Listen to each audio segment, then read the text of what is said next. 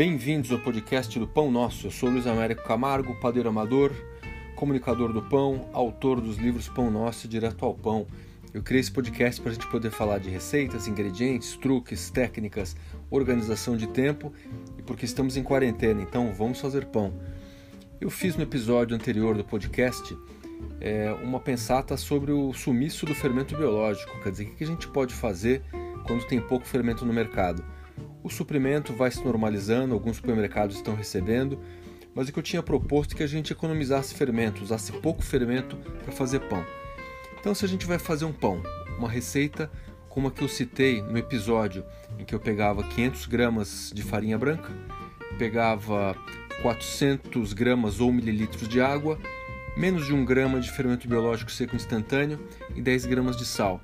É, fazia uma mistura, fazia umas dobras no começo e deixava muitas horas descansando. Por que, que eu fazia isso?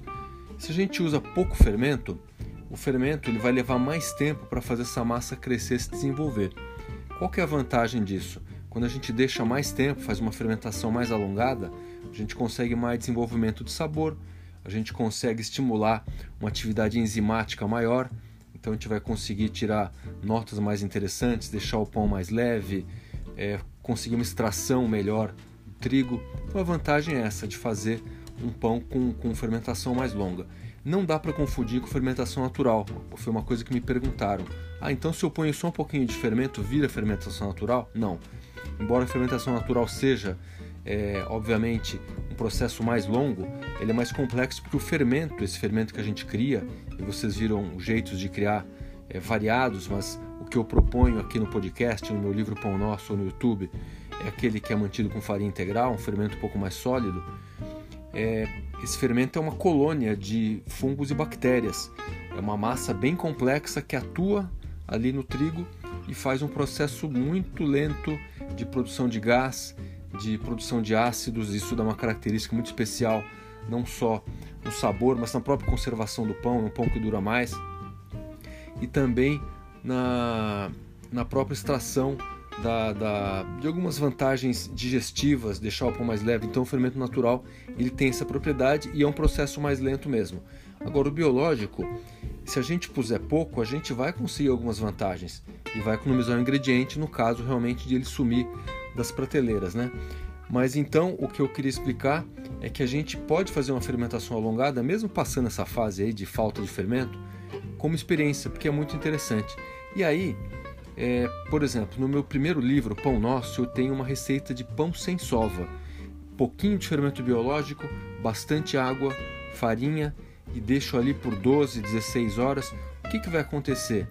O glúten ele acaba se formando é, naturalmente por causa da ação da água e por causa do tempo alongado. Então, esses dois elementos a gente não vai sovar, não vai mexer no bolo, no perdão, no pão, na massa, mas é, a gente vai permitir que o glúten se forme a partir do tempo, que é longo, e a partir da água, que é bastante grande. Quando a gente vai fazer um pão desses, se tiver uma farinha mais forte é melhor também, porque a farinha mais forte vai absorver é, com mais folga, digamos assim, essa água e vai conseguir sustentar um processo fermentativo mais longo. Mas se não tiver, também a gente pode ajustar. A receita que eu dei no episódio anterior, que era de 80% de hidratação, pode também virar uma receita de 70% de hidratação, dependendo da farinha que você tem. Tem episódios aí meus, procure no podcast em que eu falo em como testar a força da farinha, teste caseiro simples. Então dá uma olhada lá. E agora também me pergunto, Luiz, e se eu quiser fazer um processo de primeira fermentação também ainda mais longo com fermento natural? Bom, então é, eu recomendo que vocês ponham menos fermento em relação ao peso em farinha. Quem viu o meu livro Pão Nosso, quem viu os vídeos que eu botei no Instagram esses dias, é, pode ver como eu faço o pão. Eu trabalho em geral com um terço do peso de 30%, um terço do peso de fermento em relação à farinha. Então, nesse caso, para conseguir uma fermentação mais longa, sem desandar, porque lembre-se que o fermento natural ele produz ácidos, ele, ele vai tendo uma atuação muito forte na estrutura da massa.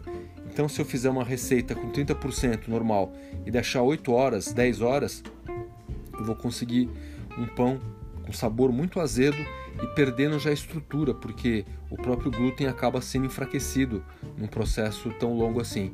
Então, o ideal é colocar, vamos tentar, vamos brincar um pouco com, a, com as possibilidades. Coloquem de repente 10% de fermento natural em relação ao peso em farinha e num pão de hidratação de 65%, sei lá, e façam ali uma sova inicial, uma mistura da massa boa e deixem aí ao longo do tempo. Tentem colocar 6, 8 horas para ver o que acontece. Pode ser interessante também. Agora, vou voltar um raciocínio que eu já fiz aqui. Tem gente que me fala assim: Ô oh, Luiz, dá para alongar a fermentação? Dá, coloca menos fermento. Ah, então se eu puser bastante fermento, eu consigo mais rápido? Não, porque a fermentação natural, especialmente, tem que ter o tempo dela. Não adianta se você achar, bom, se com 10% eu posso deixar mais horas, com 60% de fermento em relação ao peso em farinha, então eu vou colocar, eu consegui um pão de fermentação natural rapidinho. Não, não acontece. Você não vai conseguir o processo no tempo certo e você vai conseguir uma massa desequilibrada e, e sem desenvolver o potencial que ela tem. Então pensem nisso, que é uma possibilidade bem interessante. Por outro lado, no meu segundo livro, o Direto ao Pão, eu mostro uma receita que é o pão nosso, que também é uma, uma receita sem sova, em que eu trabalho muito com dobras feitas a cada 15 minutos e também com, com muita água, uma receita com quase 100% de hidratação. Então a, a, ideia é realmente a gente fazer um pão é, sem manipular com, com, sova, mas dobrando, é, fazendo dobras periódicas e com água fazendo esse papel de formador da rede de glúten. É um pão mais simples, onde eu não quero, não estou buscando uma estrutura de alvéolos perfeita, eu quero um pão que seja leve, que seja gostoso. E o pão nosso, que é um pão é, podemos chamar de rápido até, ele mostra essa, essa possibilidade. Então a gente tem jeitos de pensar aí a, a fermentação a partir da quantidade do fermento que eu acho que é um exercício bem interessante. É, por outro lado, é, passei algumas receitas referências para vocês, mas também vocês podem é, ajustar a hidratação conforme vocês acharem. Então, com uma farinha menos confiável, uma farinha que às vezes é mais para bolo do que para pão, então tira um pouquinho do que, do que eu fiz. É o momento da gente treinar, é o momento da gente ter atenção. O que eu passo para vocês são receitas, são referências, são planos de trabalho. E aí vocês conseguem, eh, com a prática, com a experiência, ajustar isso à realidade que vocês têm de ingredientes. Então é isso, pensem na fermentação com essa possibilidade e organizem o tempo. É, quando eu faço um pão desses que eu sugeri no, no episódio passado, um pão sem sova, é, eu calculo o seguinte: bom, eu vou querer assar esse pão é, de manhã. A hora que eu acordar, eu quero tomar café com esse pão. Então façam a conta de trás para frente, que é uma coisa que eu proponho sempre e que está muito explícita no, no, meu livro Direto ao Pão. É, se vocês querem comer o pão às uh, 8 da manhã, assar esse pão às 8 da manhã para comer às 9, imagine o seguinte: vocês podem é, começar esse pão antes de dormir, digamos 10 da noite, 8 da noite, para dar 12 horas de fermentação. Faz aquela receita então, com só um pouquinho de fermento biológico, menos de um grama. Faz umas dobrinhas iniciais, como eu explico, e deixa crescer. 12 horas, vocês vão ver que vai, o pão vai se desenvolver, vai formar uma rede de glúten. Aí vocês modelam, logo que acordar, liguem o forno, forno alto. Quem tiver panela de ferro, panela de vidro, como eu usei na, na, na última vez que eu fiz, é, já deixa no forno no, no, temperatura máxima, põe a panela lá dentro e manipulem esse pão, façam uma modelagem simples nele, dobrando e depois conseguindo deixá-lo um pouco mais arredondado, usando aquela espátula de corte, golpeando de lado, para ele ficar mais roliço.